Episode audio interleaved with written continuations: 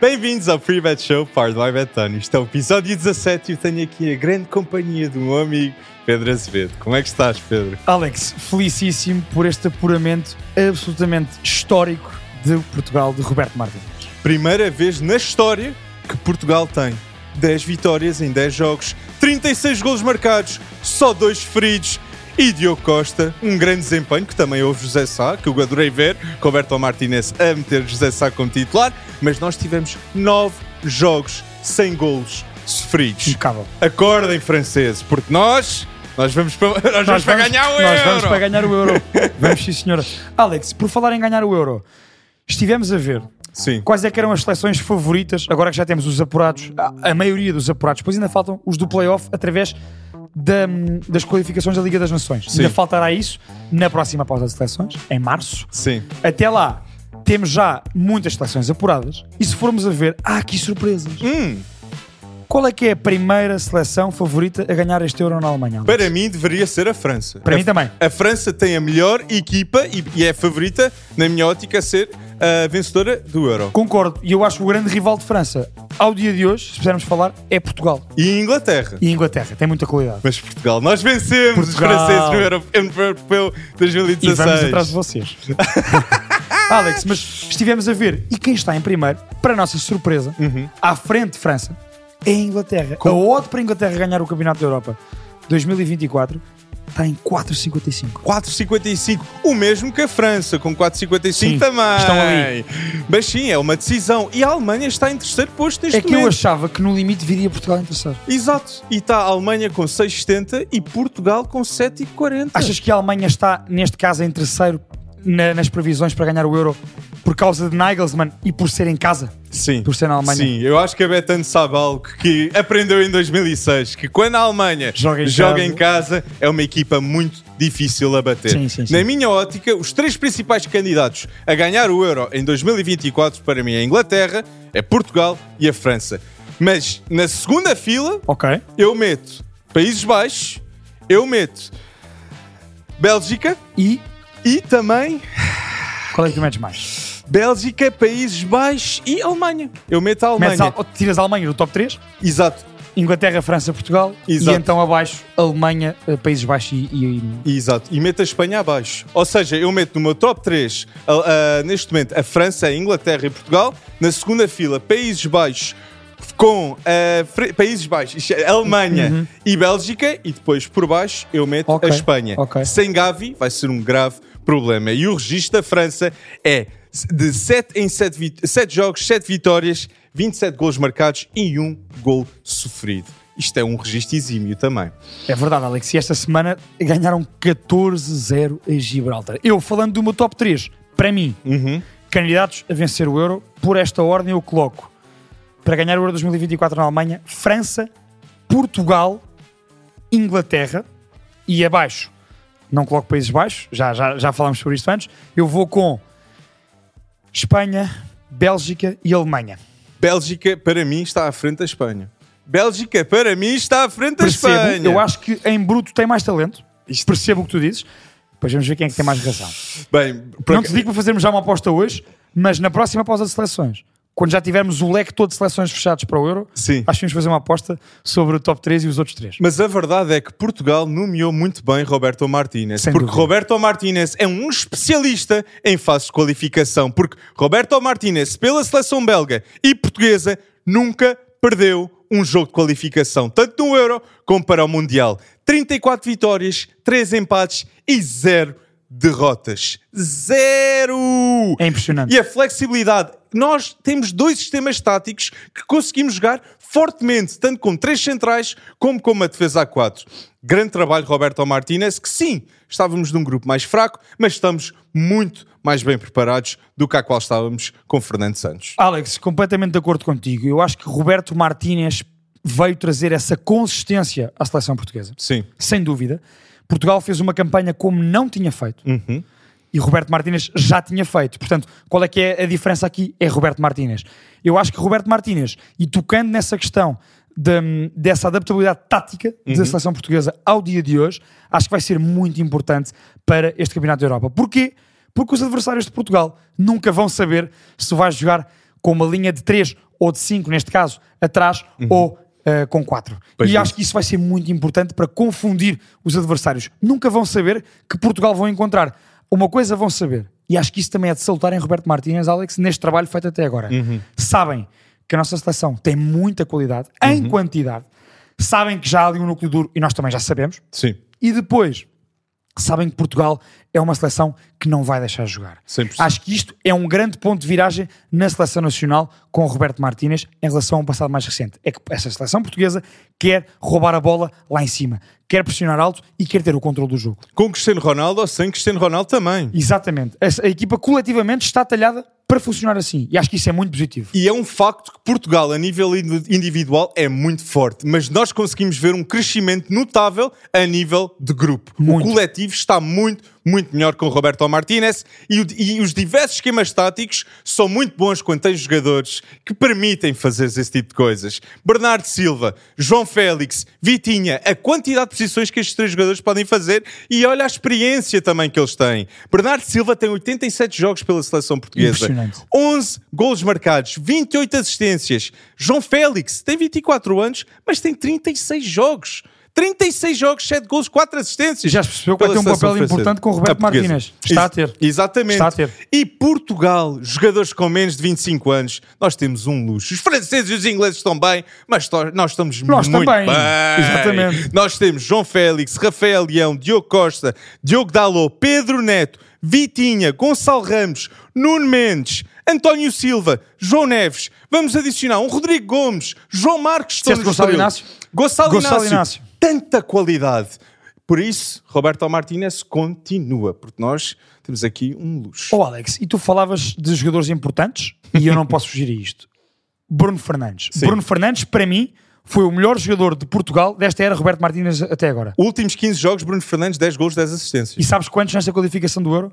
4 golos, 6 assistências. Isto são números impressionantes de Bruno Fernandes. Eu acho que Bruno Fernandes está, sem dúvida, Não, tem, Bruno Desculpa, Fernandes tem oito- 6 golos e 7 assistências. Exatamente. Eu acho que Bruno Fernandes foi o jogador mais importante nesta, até agora nesta pequena era Roberto Martínez, nesta fase de qualificação, porque foi aquele jogador que em todos os jogos a presença dele foi notada. Sim. E ele demonstrou aquela liderança que se fala de Bruno Fernandes, demonstrou em campo, demonstrou a jogar pelo exemplo que deu aos seus colegas, encarou qualquer jogo contra o Liechtenstein como se fosse uma final contra a França. Sim. E eu adoro isso, essa mentalidade competitiva de Bruno Fernandes, aliada à sua qualidade fantástica.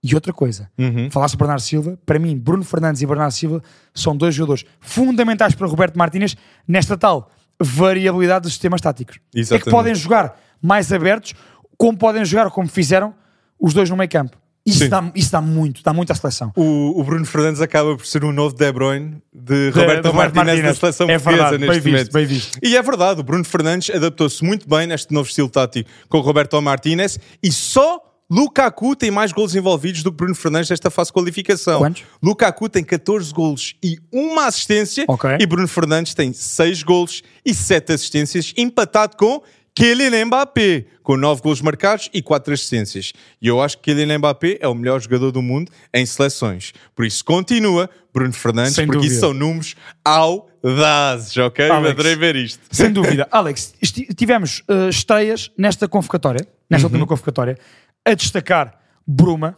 Bruma merece esse destaque. Sim, jogou pouco, mas acho que foi um prémio que Roberto Martínez, importante, deu a, a Bruma pelo seu desempenho. E acho que Bruma, não havendo Rafael Leão e Pedro Neto, é esse, esse tipo de extremo eh, mais vertical, principalmente para jogar na esquerda, na posição de. Rafael Leão. Exatamente. Exatamente.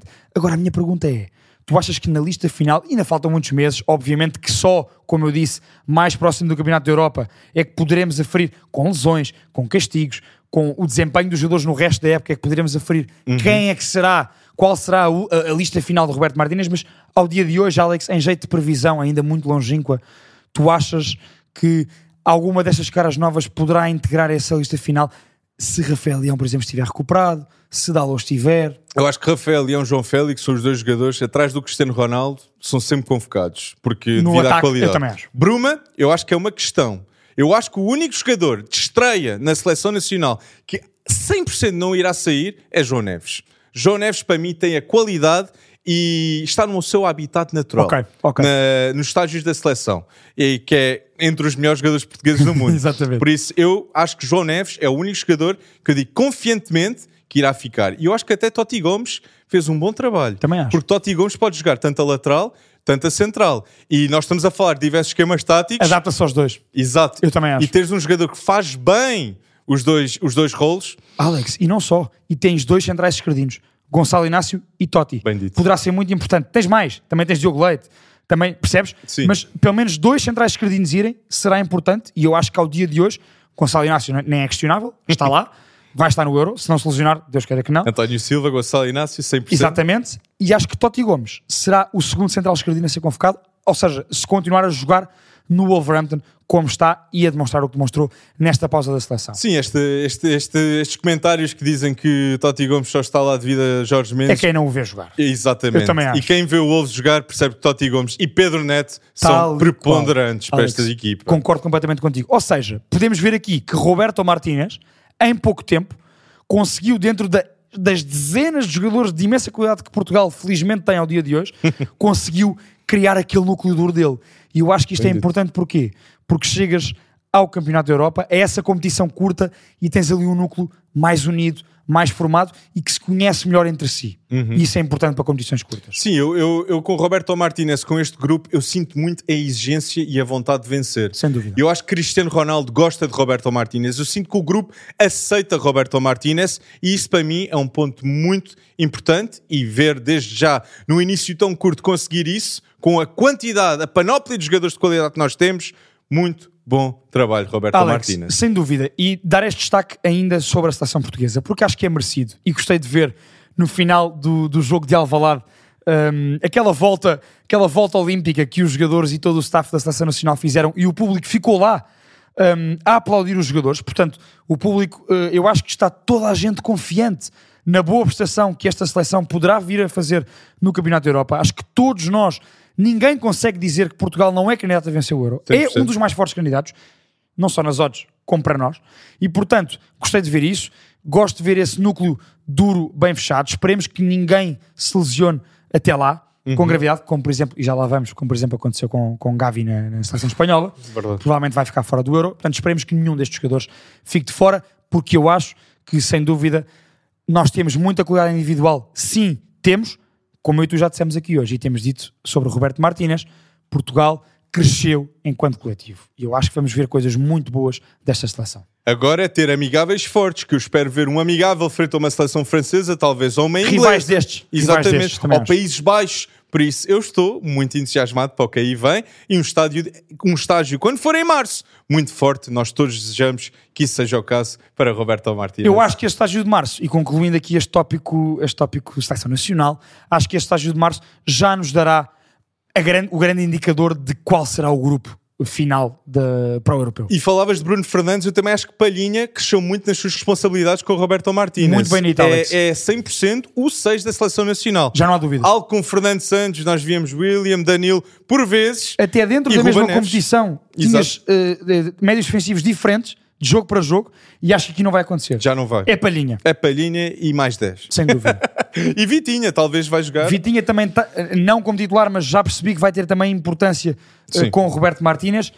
Eu continuo a dizer-te, para mim, um- um- uma equipa como a nossa, a seleção portuguesa, que se quer assumir a controlar jogos e a ir para cima dos adversários, para mim o melhor meio campo da seleção portuguesa, se eu tiver que dizer a três, a três, Palhinha, Bruno e Bernardo. Eu gosto muito desse meio campo. Bernardo Repara que eu tenho posto sempre, repara que eu tenho posto sempre na- nos meus 11 da Não, é portuguesa. fazível, é completamente Se fazível. não, também podes parar em Bernardo e meter lá à direita. E nós sem problema no, nenhum. No City nós já vimos Rodri e De Bruyne com o Bernardo Silva. Exatamente. Faz- Tem inteligência para jogar quer no meio, quer mais sobre a linha. Basta verem o, o Man City com o Bernardo Silva sem bola. O homem nunca para. Nunca para. qual, Alex. Mas sim, os três grandes Olha, têm aqui uma exatamente. semana importante de Taça de Portugal. Não houve campeonato, mas vamos ter fim de semana de Taça de Portugal. Digo já, Alex, o Benfica recebe o Famalicão, o Porto recebe o Montalegre, o Sporting recebe o Domiense. Tarefa mais difícil para o Benfica, obviamente. Tudo a jogar em casa. Todos Tudo a em jogar casa. em casa e o jogo mais difícil, na, na- na minha ótica, É o do 100%, Benfica. é o, do, é o contra o Famalicão. Contra uma das boas equipas da Primeira Liga. Exato, uma equipa que tem Gustavo Sá, uma equipa que tem Luís Júnior, uma equipa que tem Otávio a central. Chiquinho, Ch- emprestado pelo Wolverhampton. Bom jogador. Que tem estado a jogar bem no Famalicão. Ah, pois é. Não se esqueçam dele. É muito bom, muito bem referenciado, Pedro. Por isso, isto pode ser um jogo muito interessante do Benfica frente ao Famalicão. Eu queria falar de algo que eu vi na Manda internet.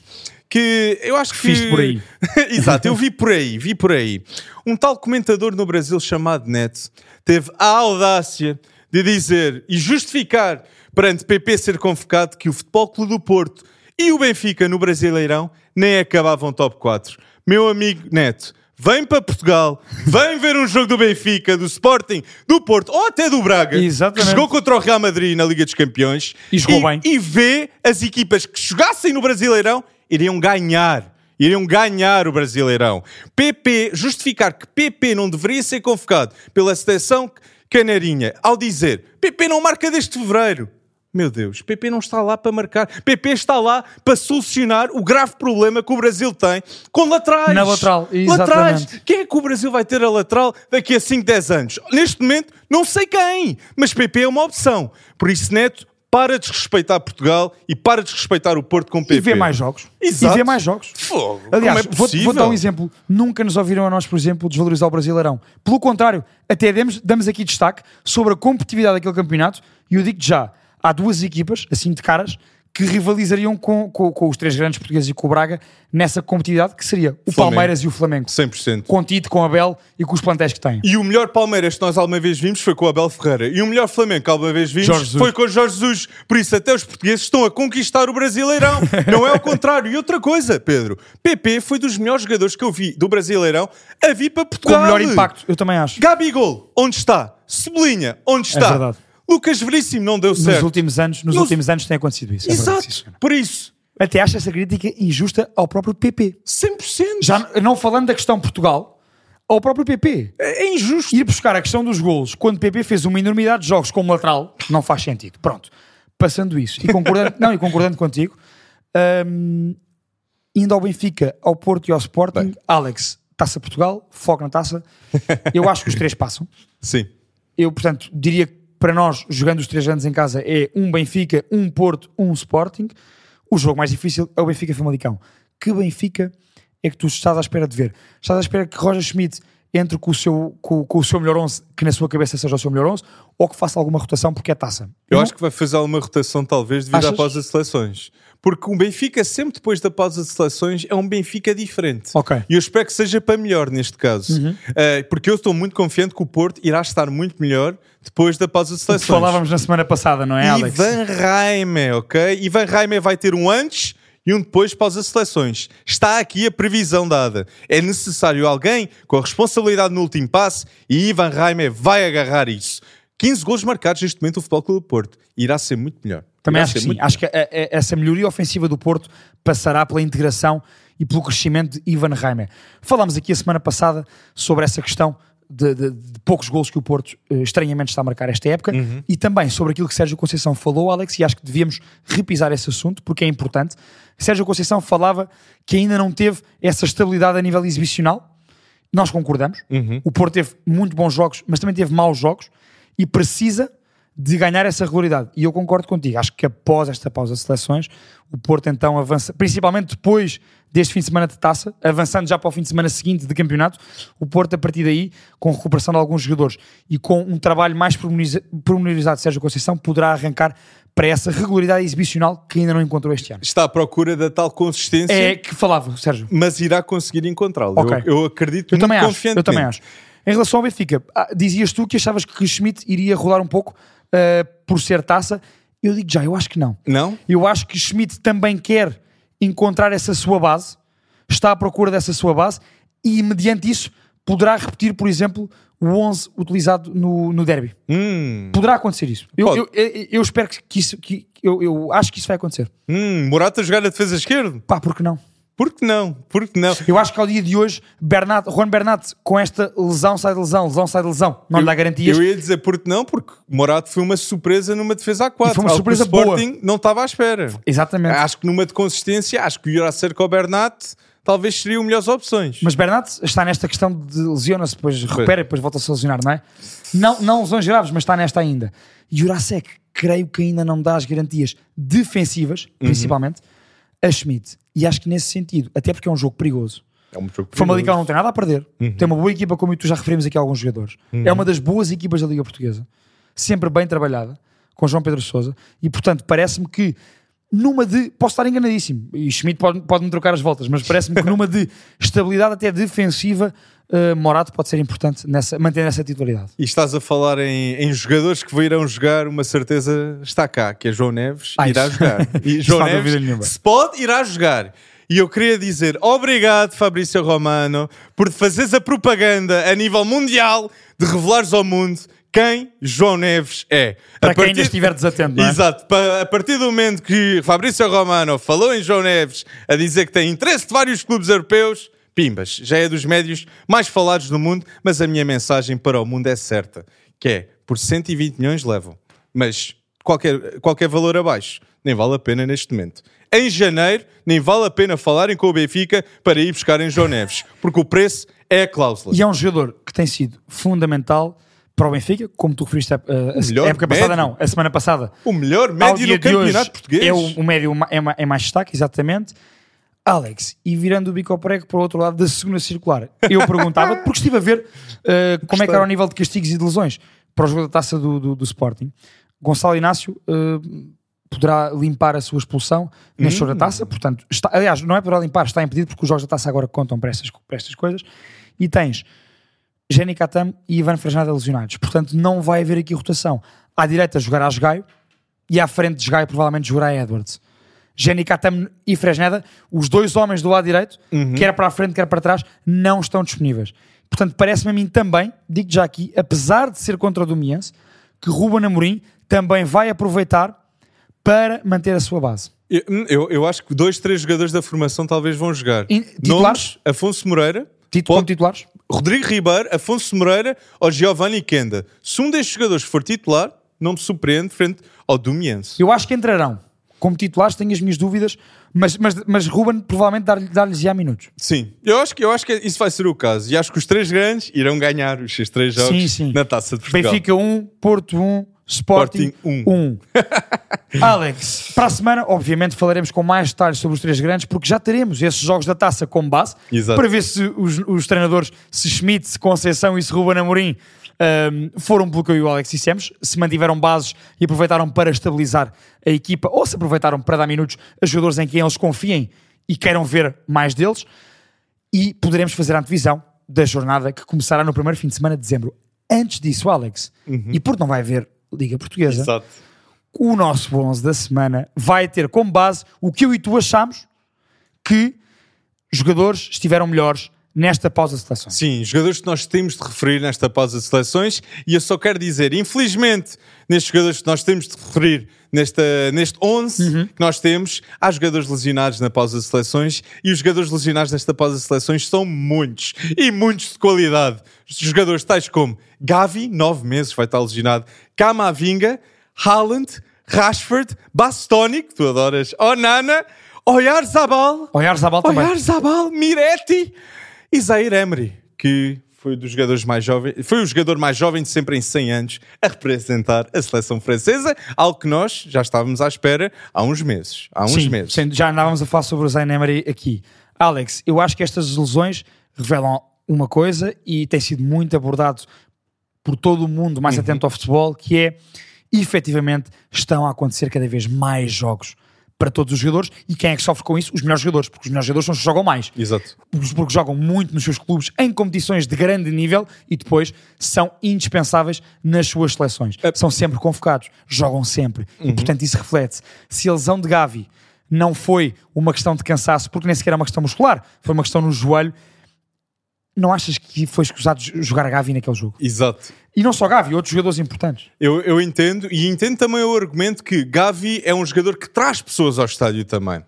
Mas a verdade é a importância desse jogo. A importância. E Gavi é mais importante estar no Euro do que naquele Do jogo. que naquele jogo contra a Geórgia. Exatamente. Eu acho que é mais fácil também falar depois, porque como tu disseste, a lesão não está diretamente ligada com o tempo de jogo. Mas sim, é muito triste ver Gavi agora lesionado de 7, 9 meses. Para as pessoas lá em casa terem uma noção, Gavi pelo Barcelona tem 111 jogos. 111 jogos. Ele desde da época 2021-22, ele é titular do Barcelona. Titular desde 2021-22. Desde os 17 anos. Como é que é possível? exato, exato. E fez um jogaço contra Portugal na altura. É Nunca verdade. me esqueço desse jogo. É foi, verdade, esse sim, foi o jogo que eu disse. Em Braga. Em Braga. perfeitamente desse Eia, jogo. Jesus. Mas sim, temos aqui outros destaques. Temos, no apesar 11. destes, exatamente, Alex, eh, proponho comeces tu pelo teu, só para dizer, nós não fomos só a jogadores europeus. Sim. Também fomos à América do Sul. Sim, também fomos à América do Sul. Eu vou dizer aqui o meu 11 da semana, mas vou fazer aqui um destaque ou dois depois. Mas o meu 11 da semana da pausa de seleções tenho Bart Verbruggen na baliza, guarda-redes de 21 anos. Depois eu tenho uma defesa com Matias Oliveira, Ronaldo Araújo, Virgil van Dijk e Cancelo.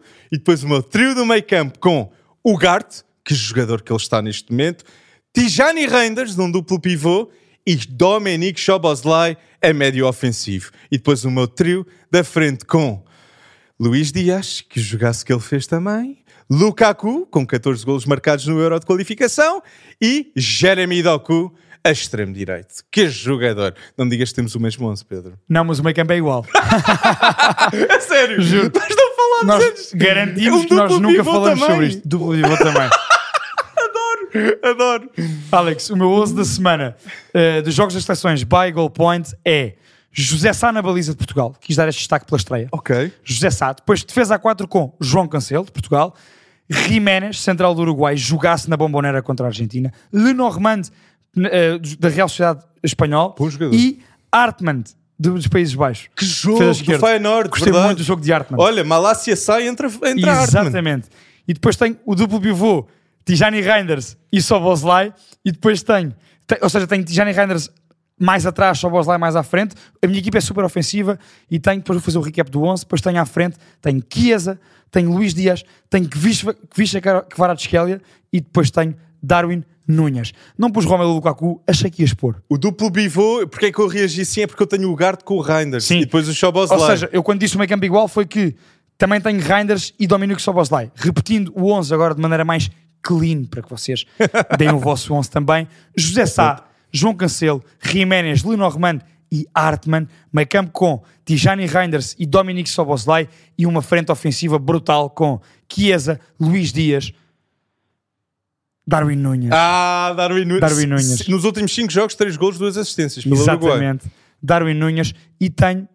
Estava a faltar um. Quem é que Doku. E não é Doku, o meu outro extremo. Vixe, agora Ah, Kvaratskhelia, que, apesar de não ir para o Euro, é o grande líder desta seleção da Viste Geórgia. dois jogos e marcou nos dois jogos. Exato. E foi fez- jogador importante. Foi ele, é ele que marca contra a Espanha. E no empate, Geórgia 2, Escócia 2, é que que Kvaratskhelia que marca os dois golos. Portanto, Alex, agora sim, José Sá, João Cancelo, Jiménez, Lenormand e Hartmann, Reinders e Soboslai, Chiesa, Kvisha, Kvaratskhelia, Luís Dias e Darwin Núñez. Eu sou capaz de dizer que não tens o Garte. Não tenho lugar, tens fez o um Garte. grande jogo. Eu quis pôr dois, Uhum. e como tinha posto Jiménez e depois queria pôr Darwin, acabei por não pôr o Guarte. Bem, eu meti Ronaldo Araújo, Matias Oliveira e o Garte da seleção uruguaia, porque esta seleção uruguaia de Marcelo Bielsa, pela primeira vez desde 1960, ganhou no- Na Argentina. Na Argentina e frente ao Brasil também, no mesmo ano. Exatamente. Não, não acontecia desde 1960. E isto acontece porquê? Porque há um capitão chamado Federico Valverde, há um Ronaldo Araújo atrás, há Matias Oliveira, há Darwin Nunes que em contra-ataque, quem é que o pode parar? Quem é que Impossível. pode parar Viste, e agora na Bombonera viste isso. Exato, com a velocidade, a força e a eficácia que ele tem no primeiro remate, Darwin Nunes continua. Eu sou capaz de dizer, é audaz ainda dizer isto, mas o Uruguai a continuar assim será um daquelas equipas que ninguém dá por isso, mas é candidato ao Campeonato do Mundo e 100% é candidato à Copa América. Ah, isso concordo completamente contigo 100%. e eu arrisco-me a dizer que é um dos, não só é candidato, como é um dos grandes candidatos, para mim, a par da Argentina e Brasil, a ganhar a Copa América. Porquê? Porque tu falavas e bem, há imenso talento, mas todos estes jogadores jovens e talentosos já têm muitos jogos internacionais nas suas equipas e na sua seleção. E acho que Bielsa está a fazer bem esta mudança, esta renovação na seleção uruguaia. E a Copa América irá ser especial porque vai ser jogada nos Estados Unidos. Ou seja, e os Estados Unidos se conseguir passar, irá estar lá. E com uma boa seleção também. Também É uma boa verdade, sim, seleção, senhor. verdade. Mas ambos nós temos Soboslai. E se temos Soboslai, nós temos de dar aqui uma, um destaque. Tu viste aquele momento engraçadíssimo de Soboslai. como é que se chama a bebida? Palinka. Palinka. Eu ainda não fui para a Hungria. Ainda, ok, espectadores lá em casa. Eu Mas já sim. fui e já vi Palinka, posso dizer aqui. E a, mas a Hungria está a dar razões para irmos lá visitar a Budapeste, porque no na qualificação para o Euro, a Hungria tem 8 jogos, 5 vitórias, 3 empates, 0 derrotas, com o capitão Dominic Szoboszlai, de 23 anos, que teve 4 golos e 3 assistências. Que jogaço ele fez com 2 golos no último jogo. E neste jogo, mal entra, em dois minutos, dois golos e dá a qualificação para a Hungria. Exato. Importantíssimo Dominic Soboslai está a assumir-se como um dos grandes médios europeus, não só na Primeira Liga no Liverpool, como também a capitanear e a carregar a sua equipa húngara às costas. Ele Importante. tem 38 jogos pela Hungria, 10 golos e 5 assistências, com 23 anos. Primeiro, primeiro jogo que ele jogou pela Hungria, março de 2019. Ou seja, desde março de 2019 a criar sonhos. Há quatro aos anos húngaros. que Soboslai anda a criar sonhos aos húngaros e é por causa do Dominic Soboslai que a Hungria vai a este Euro com os 18 pontos que fez no seu grupo. Adoro. Não tenhas dúvida. Adoro, adoro como estás a dar esse destaque. Muito, muito merecido. Alex, indo aqui a alguns destaques europeus agora mais fora de seleções, Bem, nós, não fala- há como fugir a esta questão. não- nós falámos em lesões, mas a verdade é o clube que está a sofrer mais com lesões na Europa é o Real, O Real Madrid. Madrid. ok? Real Madrid está em, é o segundo classificado na La Liga e a lista de lesões do Real Madrid neste momento conta com Courtois, Kepa, Éder Militão, Arda Güler, Camavinga, Chouameni, Vinícius Júnior. Isto é um desastre. Brahim Dias e José Lu e Rodrigo vai ter de ser a frente de ataque no próximo jogo, provavelmente. O que é que se passa no Real Madrid, Pedro? Alex, eh, o Real Madrid eh, vai ter que ir à bruxa, essa é a primeira, porque realmente é só lesões. Agora, eu acho que ainda assim, e deixo esta pergunta no ar, para ti e para quem nos vai ouvir, eu ainda assim acho que o Real Madrid continua a ser um dos mais fortes candidatos a vencer a La Liga e a Champions League, apesar das lesões. Apesar das lesões, porque há muita qualidade nesta equipa. Bem, tempos instáveis estão em Barcelona neste momento. Não Também. quero, não quero dizer uma crise, porque não acho que é Sim, uma não crise é- neste momento. No máximo seria uma mini crise, mas nem é. Mas a verdade é, tu precisas de extremos. Tu precisas de extremos. Lamine Yamal é elegível para jogar agora no Mundial de Sub-17. E eu sei, é um grande talento, mas tu precisas de mais opções. Eu espero que Vitor Roque dê muito certo, mas eu ainda acredito Vai que chegar em janeiro. vai chegar em janeiro, mas eu ainda acredito que o Ba- o Barça vai irá Mais contratar. um. E fala-se que o Real Madrid nem irá contratar jogadores em janeiro, porque isto já é uma política de Florentino Pérez. E já é a pensar em quem vão contratar na próxima época. Exato, mas será que na próxima época irá haver Carlo Ancelotti, Pedro? Eu acho que não. Não? Eu acho que não, Alex. Bem, eu acho que não e digo-te porquê. Eu acho que já. Hum, sim, a sim. grande hipótese de. me- Mesmo que Ancelotti. ah, Eu acho que a relação entre Florentino Pérez e Carlo Ancelotti e o estatuto que Ancelotti tem a nível mundial, europeu e dentro do próprio Real Madrid é um estatuto elevadíssimo. 100%. Ou seja, quer ganhe, quer não ganhe, não haverá uma cisão entre o clube e Carlo Ancelotti. Isso não vai acontecer. Será, não- será sempre um acordo entre cavalheiros e Ancelotti é um cavalheiro. Verdade. E portanto, para mim o fator importante na continuidade de Ancelotti, sim ou não, não é o Real Madrid, é a seleção brasileira. Hum, Vou explicar o meu raciocínio. A seleção brasileira tem neste momento um selecionador, Fernando Diniz, um treinador muito bom, que eu gosto muito, grande trabalho no Fluminense, não está a fazer um grande trabalho na seleção brasileira, Ideias revolucionárias, Pedro. Que demoram a implementar. Exato. E, muito menos, e há muito menos aceitação e não há tempo numa seleção com o estatuto e com a exigência da seleção do Brasil. Como tu sabes e bem, é uma seleção que quer sempre ganhar todas as competições onde está. E portanto, eu acho que Fernando Diniz não continuará na seleção brasileira Não e irá para lá Carlo Ancelotti. É a minha aposta. Eu gostei do ni- dinizismo no São Paulo e gostei na segunda volta no Fluminense. E, e na Libertadores do Fluminense. Exato, mas eu não gosto do dinizismo neste momento no, da equipa do Brasil. Mas sabes porquê? Porque não há tempo. Numa seleção não há tempo para trabalhar aquelas ideias. Mas há André. Parece-me. Há André. Porquê é que André não joga a titular se é um dos jogadores que percebe mais do teu estilo tático? Concordo. Há dúvidas. E para mim, a maior dúvida do dinizismo no Brasil é: nós vimos. Frente ao Uruguai, uma equipa com titulares, Pedro. Tivemos Renan Lodi e Emerson Royal nas laterais. Isto é das duplas laterais mais fracas Das que eu alguma vez de vi de sempre do Brasil. Ah, no Brasil, sem dúvida. Do- sempre do Brasil. E outra coisa, perante as suas opções, Fernando Diniz fez a escolha de ter Rafinha, Vinícius Júnior, Martinelli e Rodrigo, os quatro a jogar ao mesmo tempo. Desequilíbrio total. Desequilíbrio total. E viu-se isso. Aposta em Hendrick. Tu tens Hendrick lá, com 17 anos. É o jogador mais jovem de sempre a ser convocado desde Ronaldo Nazário. Dá essa responsabilidade ao miúdo. Confia nele. Confia como a Bel está a fazer agora no Palmeiras, porque quem está a marcar os gols no Brasileirão é Hendrick.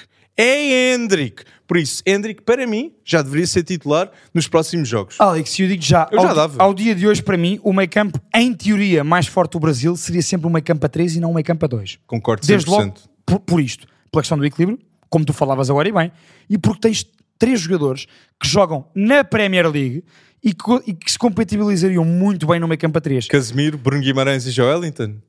Não vou a esses. Vais Douglas Luiz? Luís, Bruno Guimarães e Paquetá à frente. Sim, daria o certo. melhor Brasil com Tite foi com Paquetá a titular. Lembras-te disto? Sim, daria certo. Eu acho que daria certo.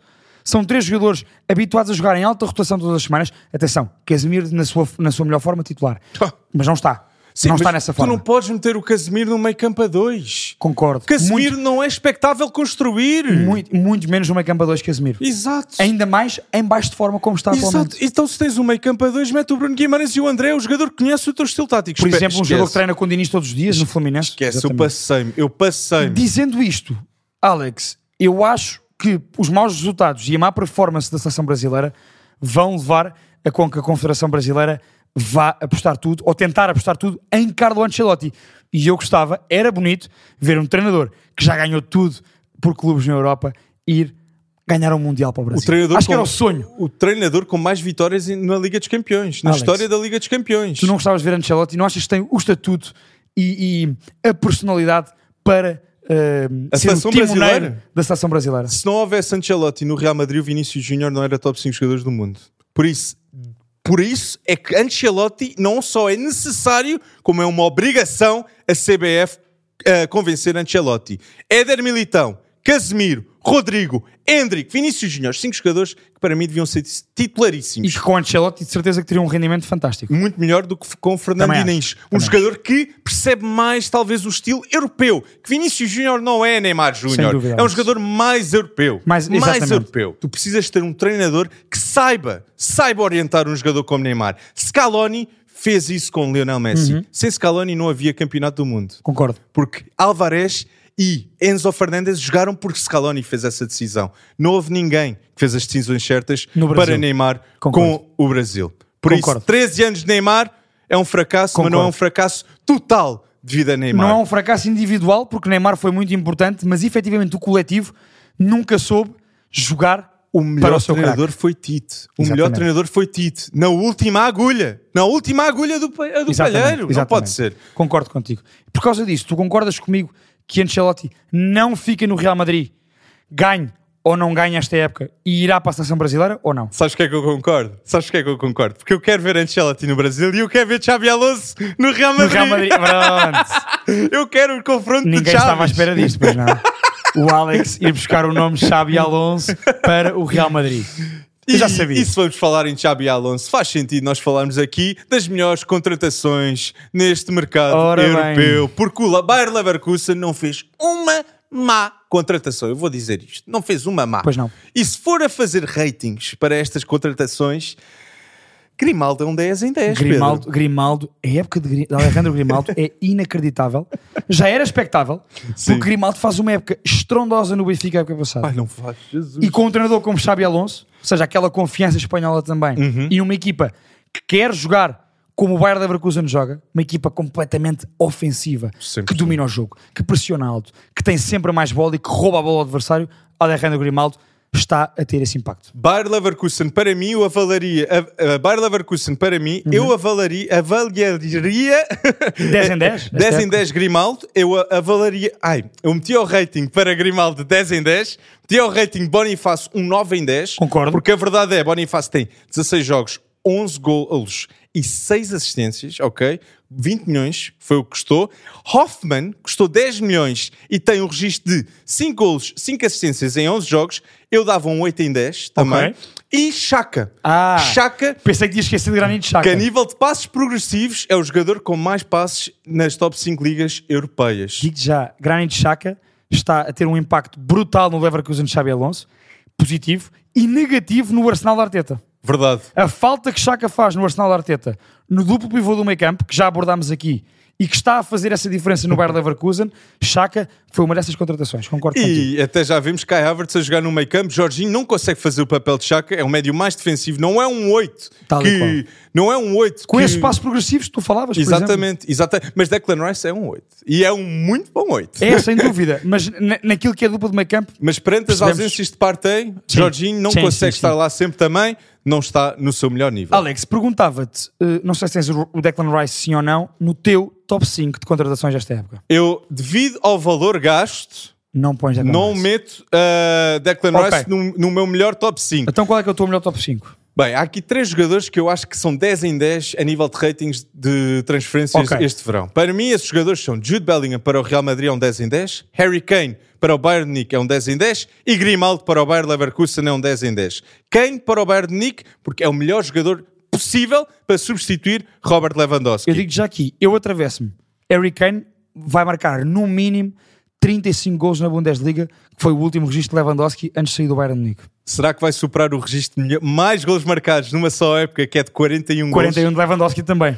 Eu acho que... Eu Harry- acho que aos 35 chega facilmente. Já leva 17 na Bundesliga. Ah, sim, e pelo Bayern tem 16 jogos, 21 gols e 7 assistências. 7 assistências. 25 gols marcados até novembro, neste momento, Harry Kane, na seleção e por- pelo clube. Isto é um registro É impressionante, absolutamente é impressionante. surreal. surreal. impressionante. É o melhor ponta de lança em forma neste momento, Harry Kane. Quais é que são os teus outros dois do top 5? Eu Tens tenho- escolher. Bem, eu queria dar um destaque especial a Sávio. Sávio, eu acho que foi... cinco?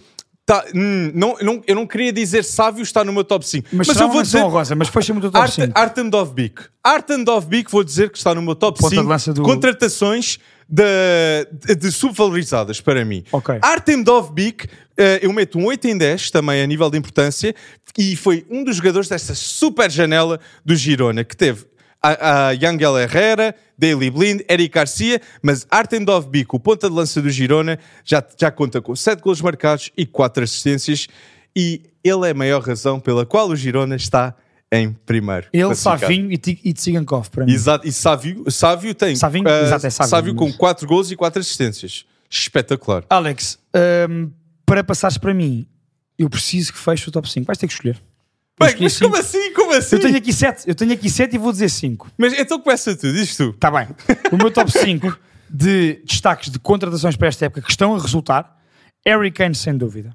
Dominic Soboslai, ou seja, Harry Kane, Dominic Soboslai, João Félix, pelo impacto que já tem no Barcelona, Jude Bellingham e, vou à Inglaterra, James Madison. James Madison, sim, é um azar ver esta lesão até Tenho menções 2024. honrosas como Romelu Lukaku, como João Cancelo, Então- como Alejandro Grimaldo, mas top 5, Harry Kane, Soboslai, João Félix, Bellingham e James Madison. Então, o meu top 5 das melhores contratações no, no, o meu top 5 das melhores contratações no mercado de verão, eu meto Harry Kane, Jude Bellingham e Grimaldo 10 em 10, os três. Uhum. Também tenho Shoboslai.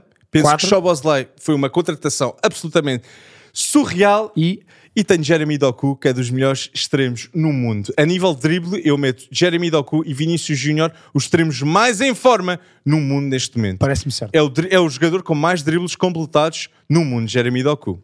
Alex, já que falas de Jeremy Doku e da Premier League, eu proponho-te que vamos às jornadas a destacar deste fim de semana, que estiveram aqui a passar atrás de mim do Alex todo o episódio e sobre as quais nós temos dados interessantes para, para, para falar, para vos referir, para vocês fazerem as vossas apostas. Alex, há três grandes jogos da Premier League e acho que é impossível fugirmos a esses jogos. Pergunto já, e antes de dizermos as dicas de odds para a malta que nos está a ouvir, Manchester City, Liverpool, o jogo grande da jornada. Eu vou Manchester City ganhar este jogo, mas isto são duas equipas com excelentes ataques, ok? Por isso, ambos marcam, não era, não era de chocar, que está na Betano agora com uma odd de 1,47 a acontecer. Ou seja, vai mesmo acontecer. Gold Haaland e Gold Darwin. Vai acontecer. Ou Gold Mo Salah. Gold Mo Ah, não, não, de Mo Salah acontece de certeza. Digo já aqui. Até porquê? Porque o Liverpool vai ganhar, meu caro Eu estava- eu achava que Eu vou dizer- dois Liverpool. Eu achava... Ah, Dois Liverpool. Isto- isto é o audaz. Liverpool vai ganhar ao empteado. Repara a provocação. Eu sou- Eu sou, eu sou red, eu sou do. Liverpool, já sabes como é que é. Eu vou dois Liverpool, vou ambas marcam, Mo Salah marca de certeza para os Reds de Klopp. Gosto, gosto da confiança. Digo-te já, eh, a tua aposta é menos audaz do que a minha, porque o City ganhar está 1,65, o Liverpool ganhar está 4,30. Não, e de facto seria um choque Man City empatar com o Chelsea 4 igual E agora? e agora não ter uma vitória frente ao Liverpool. Daí eu apostar no Man City que tem de ter uma É que vitória. eu digo-te que, e já falámos sobre isto, Pochettino e Jurgen Klopp são os treinadores que melhor conseguem condicionar o jogo do Manchester City. Isto é verdade, muito verdade. conseguem levar então Klopp, então Klopp que não tem sequer fugido do, seu, do seu estilo de jogo preferido, Klopp consegue levar o os jogos com o City para um jogo mais vertical, mais caótico, mais de baliza, mais de bola cá, bola lá. Que o Man City de Guardiola não gosta disso. Gosta de ter o jogo controlado, gosta de dominar o adversário e o Klopp não deixa. Mas isto é uma equipa do, do Man City com Guardiola, que está, a- está a jogar bem a defesa esquerda, e dúvida. Jeremy Doku, que frente ao Azerbaijão teve 13 dribles completados em 13 possíveis. É Atenção, de loucos. Eu seria maluco se dissesse que o Manchester City não é a melhor equipa em Inglaterra. Claro que é. Agora, eu acho que este Liverpool 2.0, isto é um Liverpool 2.0. É, Alex. com Dominic um Liver- Szoboszlai é. Não é? É um Liverpool que não só está- continua a ser super vertical, como, Alex, é uma das melhores defesas. Apenas 10 gols sofridos. É uma equipa que, para mim, esta época está mais equilibrada do que nas épocas anteriores e acho que, encontrando esse equilíbrio, Jurgen Klopp tem aqui o seu Liverpool 2.0. Se não fosse Alisson na baliza, de certeza que não era das defesas menos batidas. Mas Virgil van Dijk está muito melhor. Ah, é que Van Dijk está numa forma Mas brutal. ainda precisam de contratar um central, não tenho dúvida. E um número 6. E um número 6, Não 100%. É que 100%. Tu vais City 1, eu vou Liverpool 2, as odds estão dadas. Comenta. Alex, Newcastle, Chelsea. Newcastle-Chelsea, eu vou aqui Newcastle. Eu acho que Newcastle ganha o Arsenal, e sim, eu sei que o Arsenal e o Chelsea empataram no confronto direto, mas eu acredito que o Newcastle irá vencer este jogo e irá fortalecer o seu argumento a ser uma equipa de top 4 na Premier League. Como é, que estão, como é que está para o Newcastle ganhar, Alex? Bem, Newcastle ganhar não é uma aposta fácil. Não é uma aposta fácil. Mas as odds provam que é um jogo de tripla. Ui, jogo de tripla, Não é? 2,47 neste momento. Para o Newcastle vencer.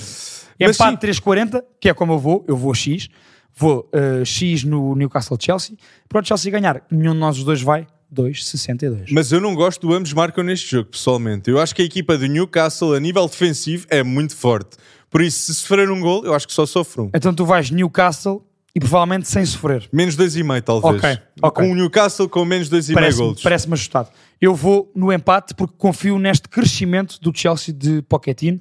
Portanto, não digo que vai ganhar, mas acho que conseguirá um empate em St. James Park. E o total de gols, se apostarem em menos de 3,5 gols, está neste momento em 1,33. Por isso eu acredito muito Acreditas nesse? que irá, irá haver menos de 4 Ok. gols neste jogo. Alex, fechar os nossos jogos da Primeira Liga daqui. Temos um grandíssimo Tottenham Aston Villa. Bem, isto é um grandíssimo jogo. E é isto- estes três jogos são de tripla, mas este jogo para mim é o que é mesmo de tripla. Também Perante acho. um James Madison que não está presente, vamos ver aqui uma equipa do. Tottenham. E Mickey Van de Ven, é verdade. Uma equipa do Tottenham muito mais defensiva. Também Pape Sarr, Bissouma, Oiberg vão ser muito mais importantes.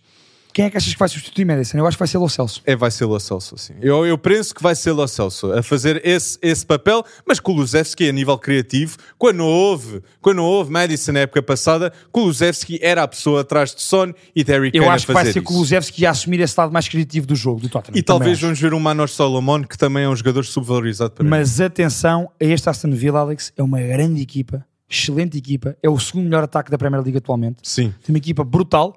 Eu vou X. Eu vou X também. Também vai X? Se fosse em casa do Aston Villa, eu E ia eu ia Aston, Villa. Também eu. Por Exatamente. isso eu vou X neste Vou jogo. X também. Alex, saindo da Inglaterra e agora numa forma mais de rajada, vamos à Espanha. Real Sociedade sem Oyarzabal, Sevilha. Real Sociedade mesmo assim. Mesmo sem Oyarzabal. Mesmo assim, Real Sociedade é até ficarem sem Zubimendi que eu aposto contra. E sem Merino. Isso, E sem Merino. 100%. Eu vou Real Sociedade também. Real Sociedade 1. Raio Vallecano, Barcelona. Não é fácil este jogo, Não atenção. é nada fácil e a odd do Barcelona deve estar alta. Eu ia Barcelona neste jogo. Eu vou Barcelona também. Vou Barcelona também, mas com dificuldades. Hum, Com dificuldades. Tal- Alex. Talvez dizer que o Barça não marca mais 3 golos? Ah, não, marca de E agora o Barça Digo- ganhava tipo digo- 4-0, Digo, já que não 5-0. marca mais de 3 gols. Também acho. Acho que vai ser uma, uma vitória à tangente. Hum. Alex, ainda em Espanha, mas para fechar, vamos ao Sul. Olha, o Barcelona é um 60, só Um para 60. completar o que estamos Vamos à. Andaluzia, vê lá aí, Cádiz Real Madrid. Cádiz Real Madrid, outro jogo perante as lesões que nós falamos no podcast, Real. muitas, mas eu vou Real Madrid. Eu vou Real Madrid também, José assim. Lu com hat-trick. Se acontecer, já sabem, o clipe está aqui. Vai, exatamente. Vais com tudo para o José Lu. Alex, eu vou dois também Real Madrid. Na Alemanha, e na equipa que tu adoras, Werder Bremen, que ele ado- não estou a brincar, é Ba- Werder Bremen, Bayer Leverkusen, a equipa fetiche do Alex. Eu meti aqui porque queria dar uma, uma aposta fácil para as pessoas lá em casa. Que é Bayer dois Bayer Leverkusen. Exato. Obviamente. Exato, por isso Vão já está dois. aqui a dica. Vão Vão dois dois, por Bayer favor, Bayer Leverkusen. Leverkusen. Jogo grande em França, Alex. Paris Saint-Germain, Mónaco. Um jogo grande, Balogan no Mónaco, sim, está melhor, mas, é um Mas- jogo que o Paris Saint-Germain tem de garantir que é campeão da Liga 1 e temos um Nice forte. Nice forte, por isso eu vou PSG. Tem que ser nestes jogos que o PSG de Luís Henrique tem que finalmente se assumir esta época. Eu concordo contigo. Eu vou um Paris Saint-Germain. Ao lado, na Bélgica, temos Gant, Union Saint-Gilloise. Um jogo decisivo para, ver quem, quem- para vermos quem Com são sotaque. os líderes desta, desta seleção, não, desta, desta liga belga. Uhum. Ghent, se não sabem, tem Gift Orban, que é um avançado que eu, eu, eu digo aos espectadores lá em casa, por favor, Vão ver, anotem vão já ver. o nome. Anotem já o nome. É o jogador com o hat-trick mais rápido em competições europeias de sempre, a época passada. Eu vou empate neste jogo, Também eu. porque adoro o Royal Saint-Gilloise Também, também. eu. Olha, equipa que lançou quem? Está na equipa, na tua equipa fetiche. Bonifácio. Victor Bonifácio, E, to- e. Teddy Tuma, que é o melhor jogador de sempre da malta. Tenham atenção a este jogo. Eu também vou como o Alex, vou empate. Acho que as duas equipas vão acabar por anular. E para fechar, Alex, este episódio 17, Atlético Mineiro, Grêmio, duas equipas que não estando claramente na luta. Não, estão, estão, Ou estão, seja, estão, estão. quando digo claramente é não estão lá em cima, lá em cima, no top 3, mas podem ainda ser campeões Ah, matematicamente. exatamente, desculpa. Atlético Mineiro, Grêmio, eu vou Atlético Mineiro 1. Eu vou Grêmio 2. Com a, não há trick Luís Soares, mas pelo menos dois golitos marcados. Eu vou no Atlético Mineiro porque eu confio em Hulk e em Paulinho. E Luís Soares vai ganhar o rei da Sul-Americana. Vai ser ele. O rei. Já Paulinho, que eu acho que vai ser o Mineiro a ganhar, o Galo. Paulinho vai ser o melhor marcador do Brasileirão. Ah, é possível. É- e neste merece a momento é. convocatória. E merece a Exatamente. convocatória. Portanto, ficaram com estes resultados fantásticos. No- Alex, achas que quem é que vai, quem é que vai ganhar entre mim e ti? Eu estou muito confiante comigo, Pedro. Este, estas previsões eu vou comigo neste. Mas comentem lá em É baixo. que a semana passada esta- ficou 2-2. N- Ninguém ganhou, ficou 2-2. Ui, ui, ui, Acertámos poucos. Mas aqui Mas nós temos muitos temos- diferentes. Temos, muitos diferentes. Temos muitos diferentes. Eu vou ganhar com clareza, digo já aqui. Mas comentem com quem acham que irá, irá ganhar. Comentem, e o Pedro. não só quem acham que vai ganhar, como façam como o nosso DAKR faz todas as semanas. É isso. E o nosso Manuel Café! Café fez esta semana em estreia. Comentem os vossos 11 e os vossos 1x ou 2 da semana. Eu e o Alex, para a semana estaremos de volta. Não se esqueçam, participem sempre connosco como estes dois nossos ouvintes fizeram e fazem sempre. Participem, comentem, subscrevam e entrem em discussão comigo e com o Alex. Para a semana estamos cá outra vez para mais um Private Show Power da Betano. Um grande abraço a todos, malta. Um grande abraço, pessoal.